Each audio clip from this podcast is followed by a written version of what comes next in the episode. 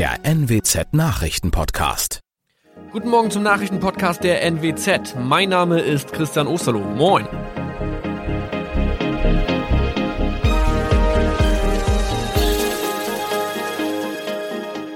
Und das sind unsere regionalen Nachrichten am Morgen. Die Grünen wollen Moorstraße in Oldenburg umbenennen. Viereinhalb Jahre Gefängnis für Falschgoldhandel. Und Landkreis Kloppenburg meldet ersten Omikron-Fall. Der Name Moorstraße könnte laut den Oldenburger Grünen rassistisch aufgefasst werden. Deshalb fordern diese eine Umbenennung. Die Straße wurde allerdings nach Hermann Moor benannt, einem der ersten Siedler in der Gegend. Um Missverständnisse auszuschließen, beantragen die Grünen eine Änderung in Hermann Moor Straße. Dann müssten alle Anwohner ihre neue Adresse in ihren Pässen angleichen. Außerdem müssten Polizei, Feuerwehr, Rettungsdienste und Anbieter von Navigationssystemen informiert werden. Die Stadtverwaltung schlug vor, ein Zusatzschild mit Informationen zur Person Hermann Mohr anzubringen. So könne man alle Irritationen beseitigen.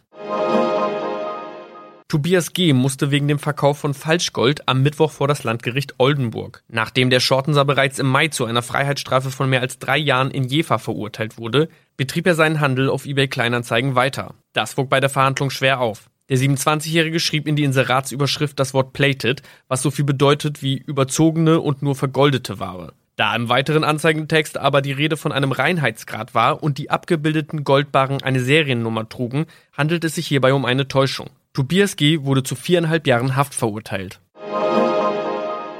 Ein weiterer Fall der neuen Omikron-Variante ist am Mittwoch im Nordwesten bekannt geworden. Der Kreis Kloppenburg bestätigt, dass eine Frau bei ihrer Rückreise aus Südafrika am Hamburger Flughafen positiv getestet wurde. Sie befindet sich weiterhin in Hamburg in Quarantäne. Da die Frau im Landkreis Kloppenburg lebt, sei auch das Gesundheitsamt Kloppenburg für diesen Fall zuständig. Zuvor gab es bereits bestätigte Omikron-Fälle in der Wesermarsch und im Kreis Leer. Das waren unsere Nachrichten aus der Region. Weitere aktuelle News aus dem Nordwesten finden Sie wie immer auf NWZ Online. Und Aktuelles aus Deutschland und der Welt hören Sie jetzt von unseren Kollegen aus Berlin. Vielen Dank und schönen guten Morgen. Ich bin Maja Däne und das sind heute unsere Themen aus Deutschland und der Welt. Bedingte Zulassung AstraZeneca-Impfstoff nur für unter 65-Jährige. Schleppender Start Corona-Impfkampagne in Europa. Und Reaktionen auf das Urteil im Mordfall Lübcke. Warnung vor Hass und Hetze. Die Woche endet mit einer guten Nachricht. Heute wird nämlich die Europäische Arzneimittelbehörde EMA über die Zulassung eines dritten Impfstoffs in der EU entscheiden. Es geht um das Mittel des schwedisch-britischen Pharmakonzerns AstraZeneca, das in den vergangenen Tagen ja immer wieder Schlagzeilen gemacht hat. Allerdings eher negative. Es gibt nämlich derzeit massive Lieferengpässe und deshalb einen handfesten Streit zwischen der EU und den Impfstoffproduzenten. Unsere Korrespondentin in Brüssel, Sarah Geiserde, hat sich mit dem Zulassungsprozess und dem Tauziehen um den Impfstoff mal näher beschäftigt. Sarah, der AstraZeneca-Impfstoff kommt, allerdings soll er ja erstmal nur eine bedingte Marktzulassung erhalten. Was bedeutet das denn? Ja, das heißt, AstraZeneca bekommt eine Zulassung für ein Jahr und das Unternehmen muss fehlende Daten, zum Beispiel zur Langzeitwirksamkeit, so schnell wie möglich nachliefern. Auch die anderen beiden Corona-Impfstoffe, die schon in der EU zugelassen sind, haben so eine bedingte Zulassung hier aus Brüssel bekommen. Grund ist, dass die Europäische Arzneimittelagentur feststellt, okay, es liegen bisher noch nicht alle normalerweise notwendigen Daten zu den Mitteln vor, aber andererseits ist es so dringend, Menschen gegen das Coronavirus zu impfen, dass der Nutzen das Risiko in diesem Fall überwiegt. Und in solchen Fällen wird dann eben eine bedingte Marktzulassung erteilt. Okay, bisher laufen die Impfungen ja fast überall in Europa eher schleppend an. Aber mit der Zulassung dieses dritten Impfstoffs könnte es ja jetzt eigentlich ein bisschen schneller gehen, oder? Ja, das ist eigentlich die Hoffnung, vor allem auch, weil das Mittel von AstraZeneca als praktischer für Massenimpfungen gilt als die beiden Impfstoffe, die bisher in der EU zugelassen sind. AstraZenecas Impfstoff muss nämlich nicht tiefgefroren aufbewahrt werden und das macht einiges einfacher. Dafür ist bisher aber nicht klar, wie viel Impfdosen AstraZeneca in der nächsten Zeit überhaupt liefern wird. Das Unternehmen hat nämlich angekündigt, zunächst nicht so viel in die EU-Länder liefern zu können, wie hier in Brüssel erwartet. Das will die EU-Kommission aber wiederum nicht so einfach hinnehmen. Was kann denn die EU machen, um die Impfstoffhersteller unter Druck zu setzen? Also mit AstraZeneca wird noch heftig gestritten. Gleichzeitig hat EU-Ratspräsident Michel Notmaßnahmen ins Gespräch gebracht, um das Impftempo in Europa zu beschleunigen. In einem Brief an mehrere EU-Staats- und Regierungschefs schreibt Michel, sollten mit den Impfstoffherstellern keine befriedigenden Lösungen gefunden werden, dann sollten wir alle Optionen prüfen und alle juristischen Mittel und Durchsetzungsmaßnahmen nutzen. Konkret könnten das Vorkehrungen sein, Impfstoffe schon vor der Zulassung an die EU-Staaten zu verteilen. Und ein EU-Vertreter hat uns gesagt, dass auch Zwangslizenzen für Impfstoffe möglich wären, sodass auch andere Pharmaunternehmen die Mittel gegen Gebühr produzieren könnten. Dankeschön, Sarah. Aber nicht nur in Brüssel, auch hier bei uns in Deutschland steht das Thema Impfen ganz oben auf der Dringlichkeitsliste. Bund und Länder planen für kommenden Montag einen Impfgipfel, bei dem über die aktuelle Lage und das weitere Vorgehen beraten werden soll. Gesundheitsminister Spahn hat die Erwartungen allerdings schon mal ein bisschen gedämpft und uns auf weitere mindestens zehn harte Wochen bis Ostern eingestimmt. Denn auch die Zulassung des neuen Impfstoffs von AstraZeneca wird wohl nicht sofort Entlastung bringen.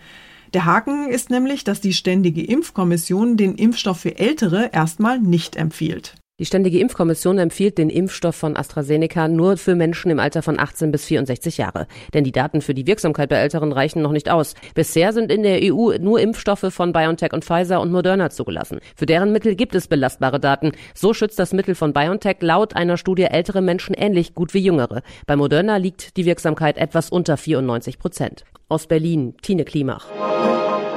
Zu wenig Impfstoff, Chaos bei der Terminbuchung, so richtig rund läuft die Impfkampagne bei uns in Deutschland im Moment ja noch nicht.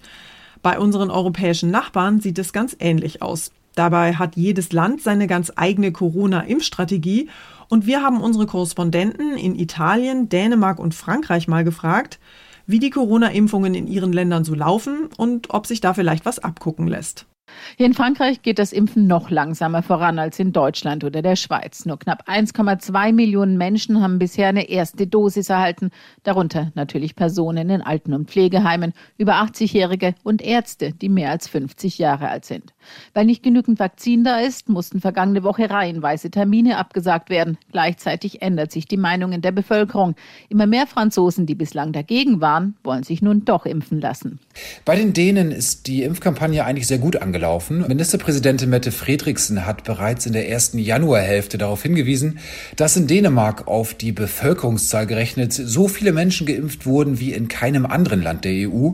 Und ja, das liegt unter anderem auch an dem hohen Grad an Digitalisierung. Wer beim Impfen dran ist, der bekommt hier in Dänemark nämlich ganz einfach ein digitales Schreiben, in dem man informiert wird, wenn man dann an der Reihe ist. Ziel der Dänen ist übrigens schon bis Ende Juni allen Bürgern eine Impfung angeboten zu haben. Also die Italiener, die sind gefrustet, weil überraschenderweise hier wirklich alles gut funktionierte und nun gibt's natürlich auch hier Lieferengpässe. Nicht mal die alten Leute können wie geplant geimpft werden. Viele hier versuchen auch über Vitamin B auf die Impflisten zu kommen. Fast schon so eine Art Impfdosenkrieg. Und ähm, die Regierung hier, die setzt deshalb nun auf einen eigenen italienischen Impfstoff. Aber bis der kommt, das wird noch dauern. Testpflichten, Quarantäne, Grenzkontrollen, das alles gehört ja mittlerweile zum Alltag für Reisende. Die Bundesregierung hat die Einreise nach Deutschland ja inzwischen schon erheblich erschwert. Jetzt soll die Einreise aus fünf Ländern praktisch ganz verboten werden. Betroffen wären Großbritannien, Irland, Portugal, Südafrika und Brasilien. Deutsche, die sich derzeit in den betroffenen Ländern aufhalten, sollen aber zurückkehren können, sagte Bundesinnenminister Seehofer, und er ließ wissen, Deutschland werde kein Gefängnis. Heikel an der Einreisesperre, Deutschland will sie im Alleingang durchziehen, unabhängig von einer EU-Regelung. In Brüssel warnt man deshalb schon mal, durch die Reisebeschränkungen würde das Gesundheitssystem behindert und die wirtschaftliche Erholung erschwert. Clemens Kurt Berlin. Es war ein ganz besonderer, vielleicht sogar ein historischer Prozess, der da gestern zu Ende gegangen ist. Der Mann, der 2019 den Kasseler Regierungspräsidenten Walter Lübcke ermordet hat, ist zu lebenslanger Haft verurteilt worden. Der 47-Jährige hat aus rechtsextremistischen, fremdenfeindlichen Motiven herausgehandelt, sagten die Richter. Zahlreiche Bundespolitiker haben nach dem Urteil die Gefahr von Rechtsextremismus in Deutschland betont. Und Bundestagspräsident Wolfgang Schäuble hat dazu aufgerufen, Hass und Hetze entschieden entgegenzutreten.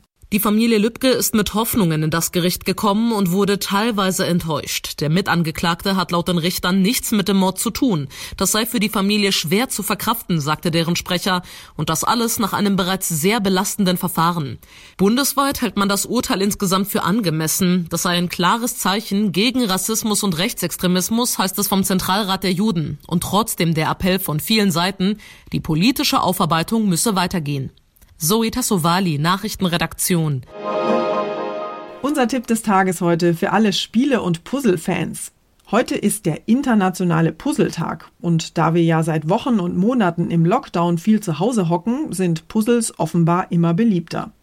Seit Beginn der Corona-Pandemie scheinen wir alle wieder mehr zu spielen und gerade Puzzles liegen offenbar voll im Trend. Wir haben deshalb mal mit dem Geschäftsführer des Deutschen Verbands der Spielwarenindustrie Ulrich Brobeil gesprochen und ihn gefragt, ob Puzzeln nur Beschäftigungstherapie ist und wie wichtig Spiele gerade jetzt für uns eigentlich sind. Herr Brobeil, sind Gesellschaftsspiele und Puzzles vielleicht so eine Art Therapie für uns in dieser Lockdown-Zeit? Ja, Familien stehen natürlich zurzeit unter einem besonderen Druck, wenn alles geschlossen hat. Homeschooling und Homeoffice äh, bringen da oft an die Grenzen der Belastbarkeit. Und Spiele können da, da bin ich überzeugt, als Überdruckventil wirken. Denn wer spielt, der lebt für eine bestimmte Zeit einfach in einer anderen Wirklichkeit. Beliebt sind ja vor allem Brett- oder Computerspiele. Aber was gibt's denn sonst noch so, womit ich mich ablenken und beschäftigen kann? Ja, da gibt's eine ganze Menge Alternativen. Denken Sie einfach an die Bereiche Basteln, Malen, oder auch Bausteine. Und äh, ja, die Nachfrage nach Beschäftigungsspielzeug, die stieg tatsächlich im letzten Jahr überproportional. Und ja, die Spielwarenbranche, die Industrie bietet eine ganze Menge, um die Zeit sinnvoll und auch kreativ äh, zu verbringen. Heute ist ja der internationale Puzzletag. Warum puzzeln denn so viele Menschen so gerne? Ja, ich glaube, äh, Puzzles sind, sind, sind wie ein gutes, spannendes Rätsel, das man lösen will. Das macht ihren Reiz aus und äh, wenn man erst einmal Blut geleckt hat, dann hört man nicht eher auf, bis es gelöst ist. Äh, außerdem gibt es ein breites Spektrum von Motiven und Schwierigkeitsgraden, sodass hier für jeden Atem etwas dabei ist. Ich glaube, ich fange erstmal übersichtlich und bescheiden mit 200 Teilen an. Dankeschön, Ulrich Brobeil. Und zum Schluss wird's eiskalt und ganz schön teuer.